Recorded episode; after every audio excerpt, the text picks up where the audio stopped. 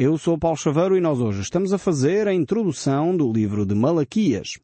O livro de Malaquias é o último livro do Velho Testamento. Malaquias é a última voz que se levanta no Velho Testamento. A seguir a Malaquias temos um período de cerca de 400 anos de silêncio até que João Batista se levanta para ser a voz daquele que clama no deserto. Temos então aqui a última voz de uma longa sucessão de profetas que realmente declararam a vinda do Messias. Por cerca de mil anos, vários profetas se levantaram anunciando a vinda do Messias e Malaquias efetivamente é esta última voz que clama e anuncia ao povo que o Messias viria. Eu gosto de pensar que ele é como que um locutor de rádio, como nós aqui, em que estamos a anunciar à população em geral, em Portugal, aquilo que é a vontade de Deus para cada um de nós. A próxima voz que nós vamos ouvir depois de Malaquias, como eu já disse, é João Batista. João Batista surge 400 anos mais tarde e há um tempo então de 400 anos de silêncio em que Deus não traz mensagem ao seu povo. Vemos Malaquias e o nome Malaquias significa exatamente isso, o mensageiro aquele que traz uma mensagem. É um mensageiro que nos vai fazer refletir, trazendo aquilo que é a vontade de Deus para o seu povo. Muitas vezes Malaquias nós vamos encontrá-lo aqui com um certo ar até de comédia, relatando aquilo que é a atitude do povo e a atitude errada deste povo em relação à voz e à vontade de Deus. Eh, realmente a tradução de Malaquias na Septuaginta eh, é traduzida pelo anjo. Eh, e o anjo, na realidade, são mensageiros. Malaquias, então, é este mensageiro que vai trazer a voz de Deus ao povo de Israel. O tempo uh, que nós vamos uh, ver, ou o período, o contexto histórico em que Malaquias vai proferir as suas profecias, é um período portanto, pós-exílico, o povo de Israel já tinha regressado uh, da terra da Babilónia, como nós já tínhamos visto em Egeu, Zacarias, mas já estamos num período posterior a isso mais ou menos cerca de 100 anos após a chegada do povo de Israel à terra de uh, Israel, portanto à terra de Jerusalém, temos então Malaquias a profetizar a toda esta nação. Provavelmente Malaquias foi contemporâneo de Neemias. Neemias, nós temos o livro que ele deixou escrito lá bem antes dos Salmos, e Neemias foi aquele que dirigiu a grande obra de construção dos muros da cidade de Jerusalém. Foi um feito notável. Eh, realmente em 50 e poucos dias, 51 dias, creio, eh, ele conseguiu reconstruir todas aquelas muralhas com uma estratégia interessantíssima e vale a pena vocês voltarem a ler esse texto do livro de Neemias, que nós já estudamos aqui nos nossos programas, mas que para terem a ideia uh, do contexto uh, histórico uh, em que Malaquias profetiza a este povo de Israel. Então temos o profeta Malaquias que vai trazer esta mensagem de Deus e o contexto histórico encontramos então no livro de Neemias. É sempre interessante nós termos o relato histórico, o contexto em que as profecias ocorrem para termos a percepção exata uh, de porque é que determinadas profecias são ditas uh, com tanto vigor, com tanta intensidade, com tanta frontalidade, quando nós não temos este contexto histórico presente, uh, por vezes pensamos, mas que dureza estas as palavras de Deus. Eh, e eu já tenho dado esse exemplo eh, muitas vezes aqui, quando às vezes nós encontramos uma pessoa eh, na rua e olhamos para a cara dela, podemos tirar ilações se não soubermos a realidade em que essa pessoa viveu. Lembro-me de uma história que li há pouco tempo de um senhor que estava a relatar que ele ia no seu comboio tranquilo num domingo à tarde, estava a regressar da igreja para casa uh, um daqueles domingos bem uh, tranquilos, onde praticamente não há ninguém no comboio. Ele ia naquele meio sonolento, aquele domingo tarde de calor, de sol, e de repente entra um homem com quatro crianças terríveis a gritar e a correr no corredor do comboio. E as pessoas, as poucas pessoas que estavam no comboio, começaram a ficar incomodadas com aquela atitude. E aquele pai que não corrigia os seus filhos, que estavam a fazer um alvoroço tremendo, uh, naquele comboio. E começaram a tirar relações, que este pai uh, realmente não disciplina os seus filhos, é um mau pai, não toma cuidado dos seus filhos. Ilações porque não conhecia o contexto daquele homem. E houve um dessas pessoas que tomou a ousadia de chegar perto do Senhor e perguntar-lhe, mas porquê é que você não corrige os seus filhos? Eles estão a incomodar toda a gente e uma gritaria infernal aqui no comboio. Não é aceitável este tipo de comportamento. E o próprio homem responde com, com muita, enfim, tristeza no coração. Eu sei que deveria fazer qualquer coisa, mas é que eu acabei de receber notícia de que a minha mulher faleceu e eu não sei o que fazer. Muitas vezes, quando nós não entendemos o contexto de, histórico da pessoa, tiramos ilações erradas acerca das atitudes que as pessoas estão a ter. Como este caso, as pessoas achavam que o pai era incorreto, era, não cuidava dos seus filhos, era um pai irresponsável, quando na realidade o homem estava a viver um drama da perda da sua esposa ainda não sabia como comunicar essa perda aos seus filhos e por isso estava completamente desorientado. Uh, se nós entendermos o contexto, não tiramos ilações erradas acerca uh, daquilo que está a ser dito ou aquilo que está a acontecer. O livro de Malaquias é importantíssimo também nós termos este contexto histórico, uh, porque realmente Deus vai confrontar o povo com atitudes uh, que o povo estava a viver e a ter que não eram minimamente aceitáveis. E Deus vai colocar, mais uma vez, o dedo na ferida, vai colocar os pontos nos is e os traços nos, nos T's, como nós costumamos dizer, para, mais uma vez, tentar levar o seu povo a se arrepender e a voltar aos caminhos de Deus. Eh, este é o, é o, propósito de Deus dar aqui o livro de Malaquias. Agora, não temos muitos dados acerca de quem era Malaquias. É, ao contrário em relação a alguns é, profetas, que nós vemos que o profeta era filho de não sei quem, morava não sei onde, temos a localização exata de onde é que este profeta vinha, de onde, quem era a sua origem, os seus pais, o seu local de nascimento. Em relação a Malaquias, nós não temos muitos dados. Mas porquê é que não temos muitos dados? Porque de facto o importante de Malaquias é a sua mensagem. É aquilo que ele vai trazer como mensagem da parte de Deus. É, e dando talvez mais uma vez uma ilustração, se calhar ajuda-nos a perceber uh, porque é que Malaquias não nos dá tantas referências. E isto no meio académico uh, levanta algumas questões sobre a, autoria de Malaquias, quem é efetivamente o autor de Malaquias, se é ou não uma pessoa, um profeta, ou se era simplesmente uma mensagem. mas eu não gostaria tanto de entrar nesta polémica mas, acima de tudo, percebermos que a mensagem que Malaquias vai trazer é uma mensagem da parte de Deus e o importante é a mensagem em si. Uh, provavelmente se você recebesse um telegrama de alguém, uh, um telegrama importante de uma pessoa amiga, uma pessoa próxima que você já não via há muitos anos, você não iria ficar a questionar o senhor que traz o telegrama. Não, quem é o seu pai? Eu só aceito o telegrama se você me disser quem é o seu pai, de onde é que você vem, como é que você se chama, o seu nome completo, porque eu não aceito assim mensagens uh, sem mais nem menos.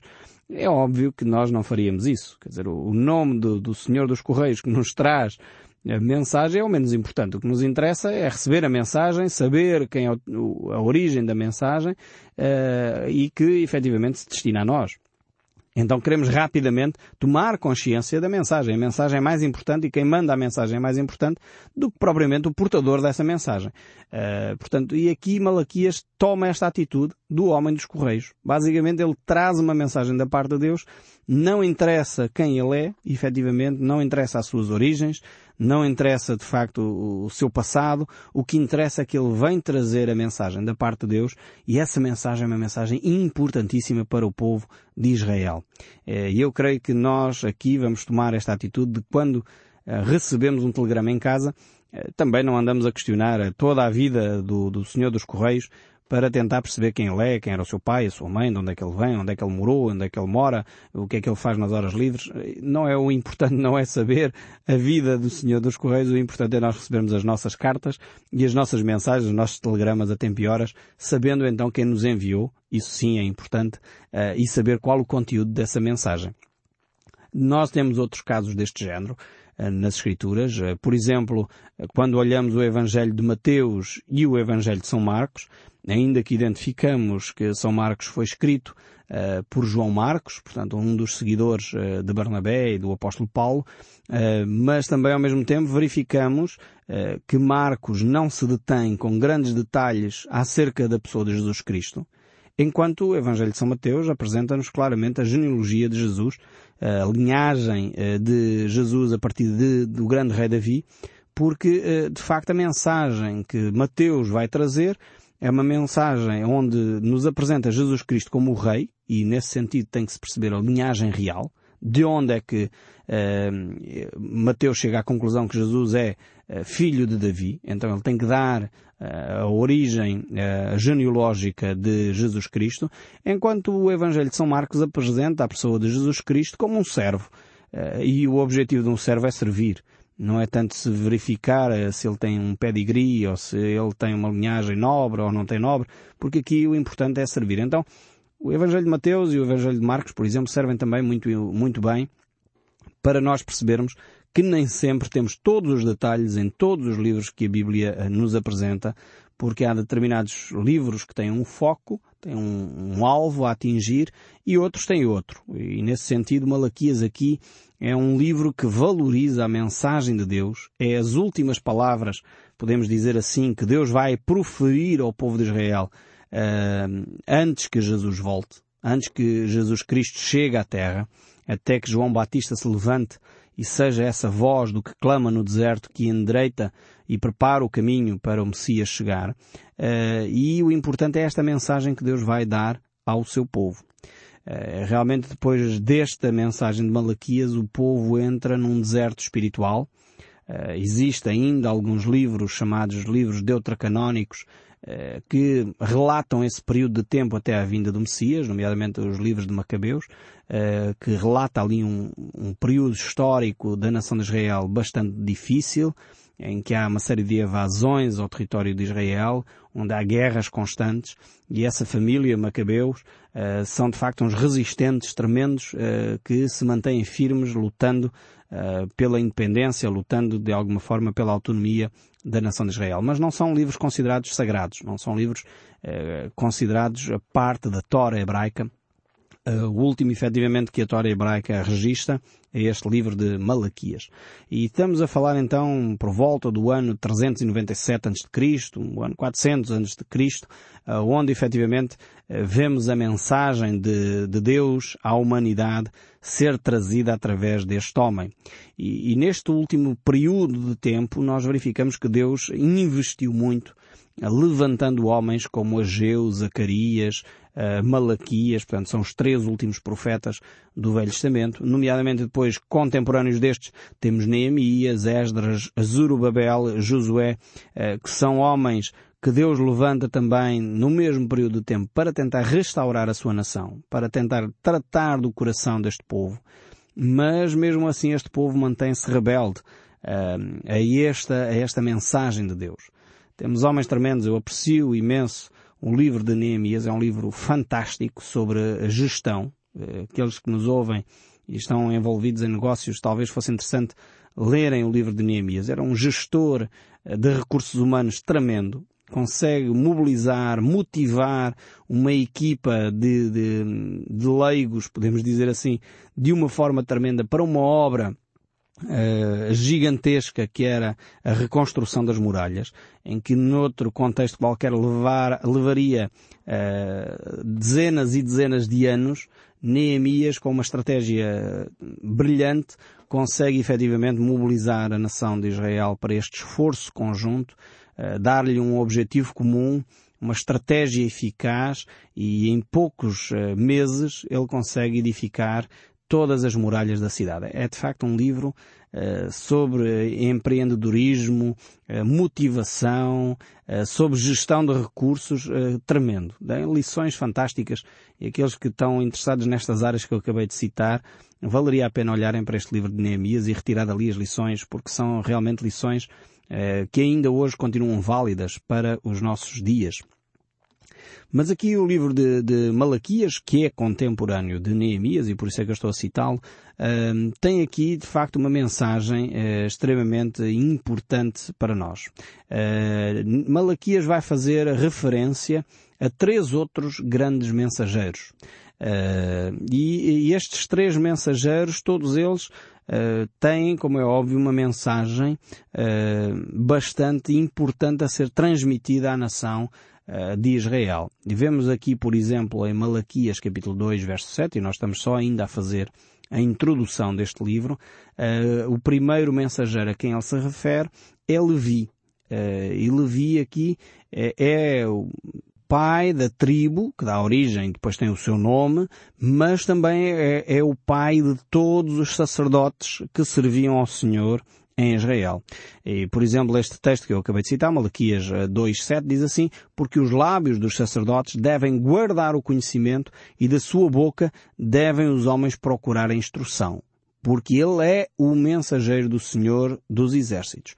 Vemos aqui esta referência clara uh, a Levi, este mensageiro, este ensinador das Escrituras, eles tinham a responsabilidade de ensinar o povo os caminhos de Deus, eram os testemunhos, eram os mensageiros e efetivamente eles tinham esta grande responsabilidade. E esta ideia de mensageiro, é, muitos textos bíblicos, é traduzida também por anjo, anjo do Senhor. O livro do Apocalipse faz essa referência também. Quando chegarmos lá, iremos ver com detalhe estes aspectos. Mas só para citar que esta ideia de mensageiro também tem como tradução, em alguns casos, uh, a palavra anjo do Senhor. E quando encontramos no livro do Apocalipse as, as cartas às igrejas, uh, são apresentados ali os líderes. Alguns estudiosos da Bíblia consideram que ali a palavra anjos pode ser traduzida por pastores ou líderes da igreja, uh, mas essas questões nós iremos então ver em detalhe.